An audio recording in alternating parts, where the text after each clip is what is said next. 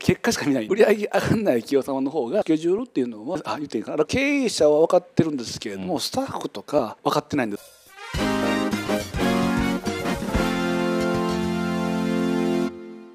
皆さんこんにちは。EC の未来へようこそ。EC の運営代行についていろいろとお話をお伺いしていきます。リーさんよろしくお願いします。お願いします。大阪からわざわざお越しいただいたわけですが、来ちゃいました。運営代行140社以上ですかね。はい。お手伝いをされてきたということですがお手伝いしてるとこの会社さんはなんかいけそうだなとかちょっと頑張んないと厳しそうだよなとかっていうのが完璧に分かるようになってきたみたいな。そうですね。面白い話あればなんかね。最初にいつも僕が気にするところでいくと、はいはいはい。3つの観点で見るんですうよ、ねん。1つ目が販売計画があるか2つ目がスケジュールがあるかで3つ目が動線があるか1つ目の販売計画って言ってるやつでいくとずっとないんですよ。スーパーセールとかどうなるか分からんし今回広告カット枠買ったから何部売れるか分からんねん、うんうんうんなんか作られへんねんとかって言って、うんうん。作ってない人たちってすごい多いんですよ、うんうんうんで一個では販売計画がないってなってしまうと、構造がやっぱ作れないとかスケジュールも作れないってなってしまうんで。ああ確かにね。ある人たちもおるんですけれども、掘り下げていくんですよ。1年間通してどこでチャレンジするんですかとか、ええやつで数字に入ってますかとかって聞いていくと、うん。こんなんがやっぱ入っていないっうん。てなってくるんで、攻めるっていうと時の攻め方が分からってないんですよね。なんとなく頑張ってなんとなくやってるっていうかあ晴れたら成功するってしてしまってるんですよね。あなるほど。でも実際はそうじゃなくて販売計画通りいかなくてもいいんですよ。うん。その数字通りいくっていうのが大事ではなくて、うん。作るっていうのがすごい大事なんですよ。おおなるほど。作ってもしいかない場合あるじゃないですか。その時って振り返れるんですよ。今回こうなると思ってたけれども実際はこうじゃなかったとあか想定だけどコンバージョンが上がると思ったけど実際はアクセスが上がったってなってたりするとそれってズレじゃないですか。はい。なんでずれたかってことを次話し合いできるんですよ。モールだったりとかすると広告の力こんだけあったねか勘違いしてたねとか前回と広告の勢い変わってきてるよねっていうやつとかが分かるんですよ、うんうんでもこれ計画作んなければうん。数字良かったねってなってしまってうん。数字だけしか見ないって結果しか見ないんでうん。自分らの観点が合ってるか間違ってるかが分かんなくなってしまうんですよね。なるほど。でそういった意味で必ず我々は販売計画を作りましょうと、うん。でずれてもいいですよと。ほぼずれるんですよ。毎年やってるんですけれども、前後10%に入った計画作った人は表彰するってしてるんですよ。うちの担当の子たちでみんなで作るじゃないですか、やってもほぼずれるんですよ。広告も何もしてない企業様の場合は、もちろん結構ハマるんですけども、うん。やっぱチャレンジされてる企業様とか売り上げ上がってる企業様の方がずれるんですよ。売り上げ上がんない企業様の方がハマるんですよ。なんでかっていうとチャレンジ何もしてないんで。っあていうのがあるんでまず最初はこの販売計画を作りましょうっていうのを大事にしてるんですよね。これは本当にもうびっくりするぐらい作ってないです。うん。まあ経営のプロじゃないっていうのは一つあり経営のプロじゃない方がもしかしたら多いのかな。あそそれを傾向は強いかもしれないですね、当てることが目的じゃないですからね。そこを目指すことが作って改善していくんであって、うんうん。で目指す時にじゃあどうやっていくのかっていうのが次におっしゃったスケジュール。スケジュールなんですよ。このスケジュールも実は一緒でして、うん。まあセールとか入った場合でいくと、うんうん。どの作業をを強化するのかってやつってスケジュールを作っておかないと作業項目がずれるんですよね。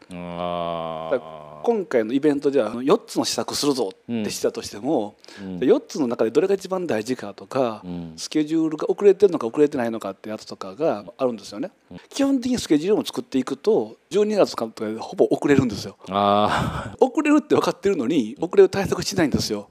なんでかって言ってるかっていうとスケジュール作らないから作業項目見えてないんですよ。EC の場合って怖いのが売り上げが跳ねてしまった場合とか、うんうんうんであの時作業が急激に増えるんですよ。うん。インフルエンサーさんが急にいいって言ってくれた、うん売り上げめっちゃ上がったってなったら、問い合わせめっちゃ多いとかって言ってその対応してるってなると、うん。本来今日バナー上げるはずがバナー上げれてなかったとか、うんうんうんみたいなズレが起きてくるんですよね。これも一緒一緒でスケジュールを作っておくと、うん穴開きそうだから誰かやってって触れるんですよ。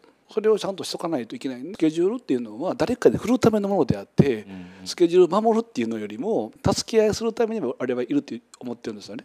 それは1ヶ月単位ですかそれは？基本的にまだ1ヶ月単位で作るんですけれども、うんうん特にセール前とかになると、ん。結構やっぱ掘り下げて、うん。2週間単位で作ったりとか、うんうんもうイベント単位のスケジュールを作ったりっていうふうにしてますね。うん。イベントっていうとね世の中で言ったらもうスーパーセールとか。そうですね、まあまあ最近だとね、はい。超ペイペイ祭りとかも増え増えましたけども、リーさん的には乗っかってレベル引き上げた方がいいって思う方なのかってどっそうです。僕は乗っかるべきだと思ってますね。モールってやつになってしまった瞬間に行くと、もう乗っからないと上げれないんですよ。独自で上げたかったら本店で頑張った方がいいんで、まあそうですよそうそう。独自したいってなったら例えばじゃあ本店頑張りましょうって言って本店持っていくんですけれども、うんあのモールの場合はモールのルールがあるわけじゃないですか,、うん。ルールに乗っからず攻めるっていうのはん。結構きついんですよね、うん。ただルールに乗っかりすぎてもダメなんでなるほど、せめぎ合いってやつがあるんですよね、うんまあ、さじ加減でこの時は行くこの時行かないとかっていねうのを決めていくと。うん。リーさんがやる時の得意技ってあるんですか？これっていうよりもそのお店さんの特徴って何ですかってやつをまず掘り下げていくんですよ、はいはいはい。だから価格で勝負するってやつが特徴なのか、うん。リピート率が高いのが特徴なのかとかによって全然違うと思うんですよね。うん。でリピート率が高いってなったら50%オフってやつは突っ込んだらいいと思うんですよ。ああそう。リピートするって分かってるから3回買ってくれたら元取れるからいいじゃん。そういうことになってくるんで、特徴に応じて変えないといけないんですよね。ただ言い方としては我々はフロント商品とバック商品って言い方であーそれを作りましょうって言い方するんですよ。フロントは50%オフだけじゃないんですよね。でアフィリエイターさんたちに出すって仕方もああったりとか一番ルールに乗っかって50%オフってやつが簡単なんですけど僕はそれがいいとは思ってないんですよ、うんうん。ただそれで跳ねた時はめっちゃ跳ねるんですよ、なんで僕らのクライアントでもこの12月とかなんて作体4000%なって4000パー。あるんですよね。すごいですねそれ。は初めて50%オフに参加したからなんですよ。なるほどなるほど。でその商品がたまたまってえあ言っていいかな？楽天さんの CM には乗っかった商品やったんで。なるほど。あテレビには乗っかってるでそら行くなみたいな。それはイレギュラーだったんですか？イレギュラーでしたね。スケジューリングはガラガラっと変わっちゃうわけですよね。変わりますそれ対応できたんですかそれそういったやつも我々はスケジュールつつ持ってるんですよ。我々はテンプレートってやつは持ってるんで。もしこうなったらこうはめるってやつを持ってるんでそれにはめ直すんですよ。4000パーでもはめられるんですか？はめれますね。ただそ 4000杯の時は一緒で12月は問題ないんですけど1月が無理やったんですよねああその後がね。後が対応できないんでほんでちょっと売り上げ上がった時って大変なのはその後なんですよ。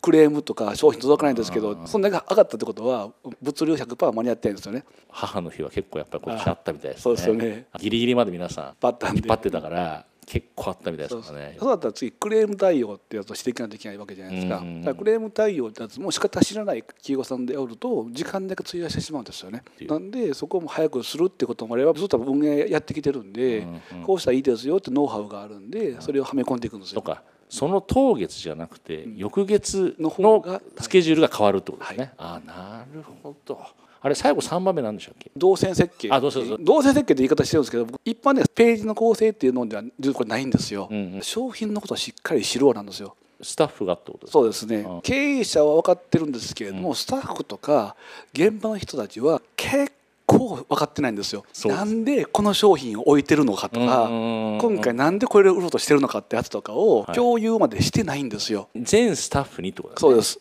売上大きい企業さんはチームが多いわけじゃないですか。自分らの担当担当ってやってしまう。まあいわゆる縦割りになっちゃいますもんね、そこまでいったら。そうです。そういったのを我々はしないっていうところでの動線設計って言い方してるんですよね。全スタッフになんでこれを売ってるのかなぜこれを扱ってるのかなぜこれなのかっていうのを分かってもらうことをしてもらうってことです。そうそれをさ我々は月1回必ず定例会議ってやつをやるんですけれども、うん。そこでそれと聞くとか教えてくださいってことはもう口酸っぱく言っていくんですよ。それがあるからこそサイトの動線とかもどこに何を置くかって決めれるんですよね。じゃあ出荷してる人にも分かってもらうっていうことで言った時にはなんかそういう部分まで踏まえて全スタッフに知ってもらうメリットって他に何かあるんですか？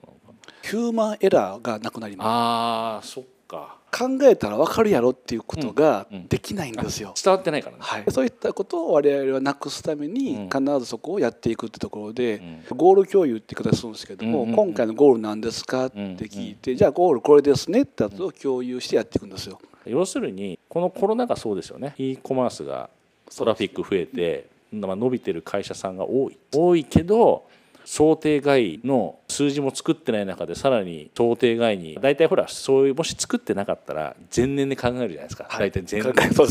で考えてこれぐらいいけばいいだろうみたいな感じで考えるけどそれははるかに超えちゃってるから今までの流れで作業もできないからガタガタになってっちゃう。なってしまってますね。っていうのがあるけども要するに伸びてる伸びる要素があるんだったらそこをちゃんと潰して不不確定要素を潰してきちっとスケジューリング立てて計画立ててやっていけるところが、ね。け結果的にやっぱ伸びる。伸びます。直近の伸びもそうなんですけれども事業じゃないですか、うん。だから1年後2年後も残しとかなきゃいけないわけですよね、うん。売り切っておしまいっていう事業じゃないんで、おっしゃる通りですね。打。ち上げ花火でドーンと上げてしまって潰れてしまうってとかも今後増えると思うんですよ。こんだけ石伸びてしまったんで、うんうんうんなんでそこをしないってためにも我々はそこのサポートもやっぱりしっかりしていこうと思ってるんですよね。数字の計画立ててスケジューリング立ててやってることを全スタッフに把握してもらって強固な会社を作る目標管理とあとスケジュール管理と動線設計。これができてる会社はリーさんから見たらそれがちゃんとできれば、まあ、漏れなく伸びると。こ伸びます。こで一回ちょっとあの前半切らさせていただいて後半も引き続きですね、はい。まあ、支援のお話とかいろいろとまたお伺いしていきたいと思います。じゃあこれで一回前半おしまいしたいと思います、はい。どうもありがとうございますありがとうございました